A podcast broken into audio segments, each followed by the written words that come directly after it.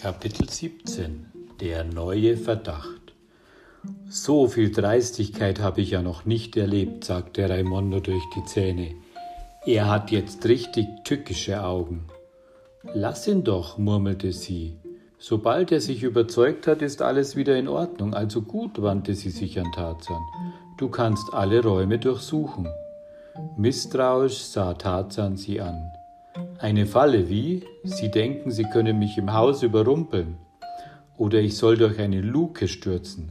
Aber da täuschen Sie sich. Ich bin nämlich nicht allein hier. Moment. Er trat so weit neben das Gebäude, dass seine Freunde ihn sehen konnten.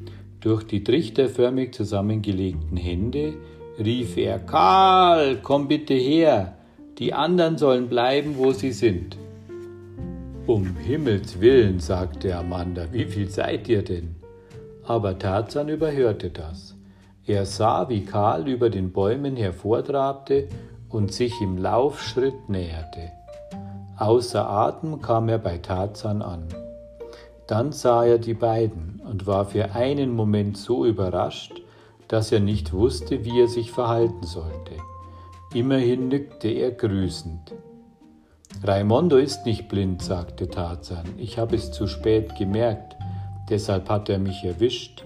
Sie wissen, dass wir Volker hier vermuten, und Sie erlauben, dass ich das Haus durchsuchte. Es könnte aber auch eine Falle sein, dass Sie mich, nur weil Sie glauben, ich wäre allein, in diese, in diese Falle locken wollen. Weiß der Himmel, welche Hokuspokus-Vorrichtungen da drin sind. Ihr wisst also Bescheid. Gabi und Willi sollen sofort ins Dorf fahren und, in eine, Telefon und eine Telefonzelle belagern. Du bleibst zur Beobachtung am Waldrand. Wenn ich nach 15 Minuten nicht zurück bin, alarmiert ihr die Kripo. Karl nickte. Ist klar wie Kloßbrühe. Auf uns kannst du dich verlassen. Er machte kehrt und trabte zurück. Übrigens, sagte Tarzan zu den beiden, Gabi ist es die Tochter des Kriminalkommissars, der nach den Kidnappern sucht. Der wird sich freuen über euch, sagte Amanda trocken. Von Ihnen ist er jedenfalls nicht sehr begeistert, erwiderte Tarzan. Dann biss er sich rasch auf die Lippen. Mit der nächsten Bemerkung hätte er beinahe Herrn Glockners gestriges Inkognito, seine Namensverheimlichung, gelüftet. Sowas wie dich, meinte Amanda kopfschüttelnd, gibt's wirklich nur einmal. Nun komm schon, sonst sind die 15 Minuten um und deine Kumpel hetzen uns die Polizei auf den Hals, während du in unseren Schallplatten wühlst. Es gab eine Hintertür. Amanda ging voran. Tarzan war auf der Hut. Dass Raimondo sich anschloss, war zu erwarten gewesen. Er massierte seine Leber und murmelte was von einem doppelten Cognac. Das äußerlich so verkommene Haus erwies sich hinter den Mauern als gemütliches Nest mit Kaminzimmer, rustikaler Küche, hübschem Bad, einem Arbeitszimmer, das voll gestapelt war mit Büchern über Spiritismus und schwarzer Magie, und einem heimeligen Schlafzimmer. Die Betten waren in rot-blau karierter Bauernwäsche bezogen. Natürlich interessierte sich Tarzan in erster Linie für den Keller. Jeden Winkel durchforschte er dort.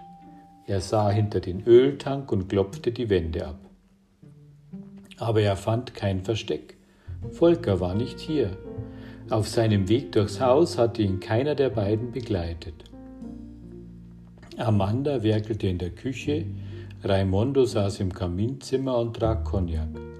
Tarzan sah auf seine Uhr. Ihm blieb nur noch eine Minute. Ich bin fertig, sagte er nach seinem Rundgang. Er war ein bisschen verlegen. Nun, fragte Amanda, hat sich unsere Unschuld erwiesen? Bis jetzt steht nur fest, dass Volker nicht hier ist. Aber es gibt ja noch andere Verstecke. Sollte sich herausstellen, dass wir sie zu Unrecht verdächtigt haben, werden wir uns entschuldigen. Ich muss jetzt gehen. Willst du ein Wurstbrot? fragte Amanda. Tarzan lehnte ab. Er lief zu Karl, der am Waldrand lauerte, und beide schwangen sich auf die Räder und fuhren ins Dorf. Unterwegs erzählte Tarzan, was vorgefallen war. Klößchen und Gabi warteten bei der Telefonzelle am Dorfplatz. Nachdem Tarzan zum zweiten Mal erzählt hatte, schwiegen alle. Dass ihre Mühe, Volker zu finden, so gar keinen Erfolg hatte, bedrückte sie sehr. Naja, jedenfalls hast du es dem Hellseher ordentlich gegeben, meinte Glöschen. Das verdient er auch, der Betrüger. Gabi zupfte eine Klette aus Oskars linkem Ohr. Erinnert ihr euch noch, fragte sie, an den Ausflug mit Volker, wie wir hier durchgeradelt sind? Schade eigentlich, dass die Grauses das Ferienhaus verkauft haben. Stattdessen haben sie jetzt eins an der Nordsee, wusste Karl. Woher weißt du das? fragte Tarzan. Volker hat's mal erwähnt. Karl grinste, nur so nebenbei.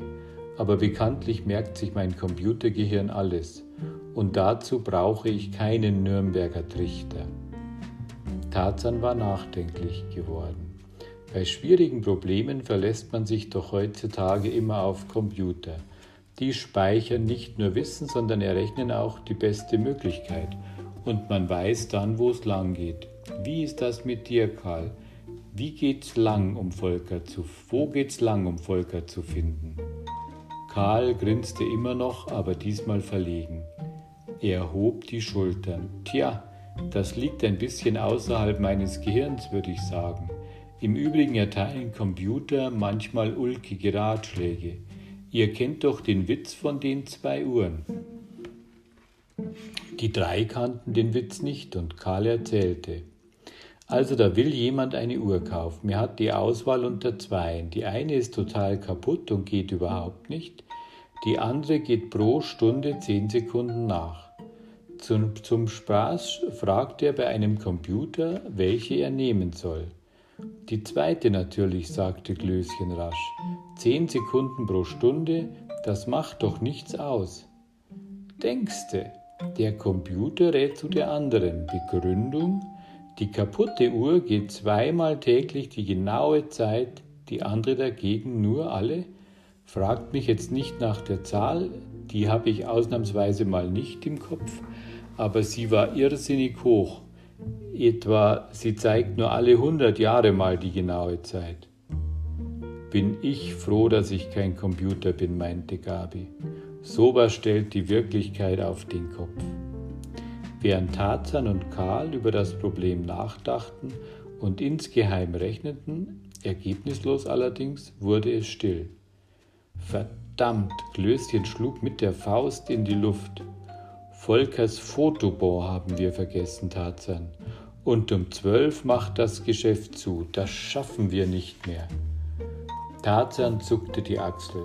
Dann eben am Montag. Auf die zwei Tage kommt's nicht mehr an. Sie machten sich auf den Rückweg.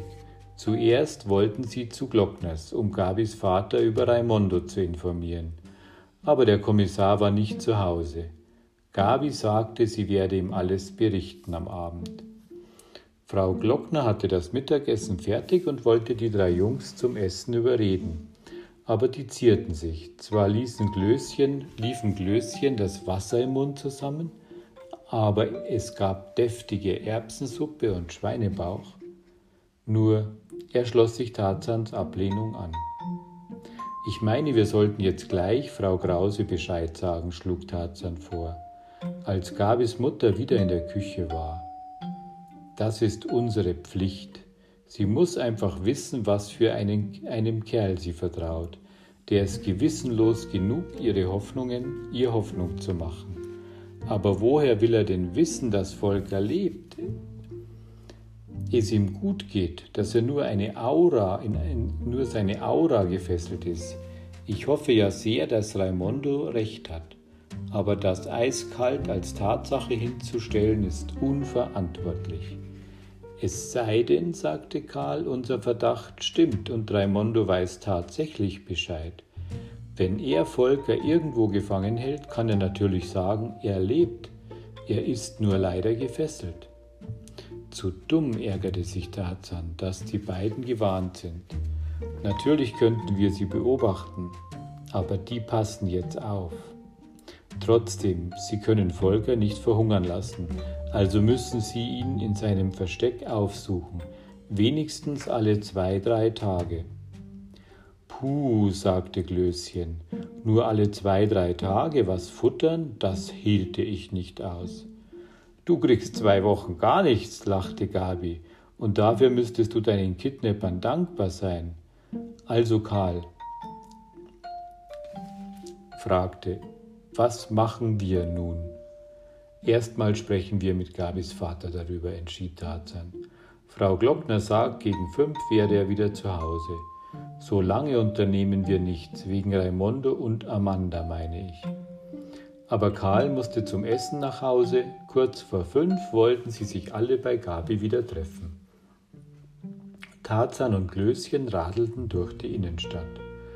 Krauses Villa war ihr Ziel dass sie unterwegs an dem Fotogeschäft vorbeikamen, wo Volker seit zwei Wochen die Bilder zum, Ablogen, äh, zum Abholen bereit lagen, war Zufall.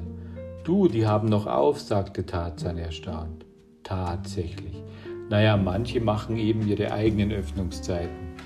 Es war ein kleines Fotogeschäft in einer Nebenstraße. Im Schaufenster wurden preisgünstig Fotoapparate, Schmalfilmkameras und Diaprojektoren angeboten. Und was sagst du dazu? meinte Tarzan und zog den Fotobon aus seinem Portemonnaie. Wusste selbst nicht genau, ob ich den mit habe. Sie stellten ihre Räder an den Bordstein und betraten das Geschäft. Bedient wurden sie von einer freundlichen Frau im weißen Kittel. Sie suchte den Umschlag mit den Fotos heraus. Die Fotos kosteten über zwölf Mark, aber Gott sei Dank hatte Glöschen genug Geld bei sich. Dass er es erstmal auslegte, war Ehrensache. Draußen sahen sie sich die Farbfotos an. Volker hatte kreuz und quer auf der Klassenparty herumgeknipst. Einige Male sahen zu, einige sahen zu komisch aus. Sehr gut getroffen war Dr. Meinert. Das Foto zeigte ihn, als er ein Glas Cola auf der Stirn balancierte und dabei eine Kniebeuge machte. Es war ihm auch tatsächlich geglückt. Erst beim Trinken hat er sich verschluckt und einen Hustenanfall gekriegt, der ihm die Tränen in die Augen trieb. Was ist denn das? fragte Tarzan und hielt das nächste Bild hoch. Es zeigte nichts von der Klassenparty. Aufgenommen war es im Freien und offenbar aus erheblicher Entfernung. Aber die Belichtung stimmte, das Bild wirkte ziemlich dunkel. Volker hatte einen Parkplatz fotografiert, irgendwo zwischen den Häusern der Innenstadt. Etwa ein Dutzend Wagen stand dort. Einer war ein cremefarbener Mercedes. Es war ziemlich weit hinten geparkt. Zwei Jungen machten sich daran zu schaffen. Jedenfalls so sah es aus. Der eine, der mit dem Rücken zur Kamera stand, hielt einen Stein in der Faust. Er wirkte, als wollte er die Scheibe an der Fahrertür einschlagen. Der zweite Junge wartete daneben, hatte die Schultern hochgezogen und ein so schlechtes Gewissen, dass man seiner Haltung ansah. Mann, sagte Glöschen, da ist Volker aber ein Schnappschuss gelungen. Die stellen doch offensichtlich gerade etwas an. Kennst du den? Tarzan tippte auf den Jungen, der die Schultern hochzog. Nee, nie gesehen, glaube ich nicht. Und von dem anderen erkennt man ja nichts. Der andere trug Jeans und eine dunkle Tuchjacke mit Strickkragen. Irgendwas an der plumpen Gestalt kam Tarzan bekannt vor. Moment, das ist doch ein Foto da. Beide starrten darauf und die Spucke blieb ihnen weg. Was auf dem Foto geschah, ließ keinen Zweifel mehr zu. Die Tür des Mercedes stand offen. Der Junge, der Junge mit den hochgezogenen Schultern beugte sich hinein. Kopf und Oberkörper waren nicht mehr zu sehen. Der andere passte auf, stand Schmiere. Seine plumpe Gestalt hatte er zur Seite gewandt.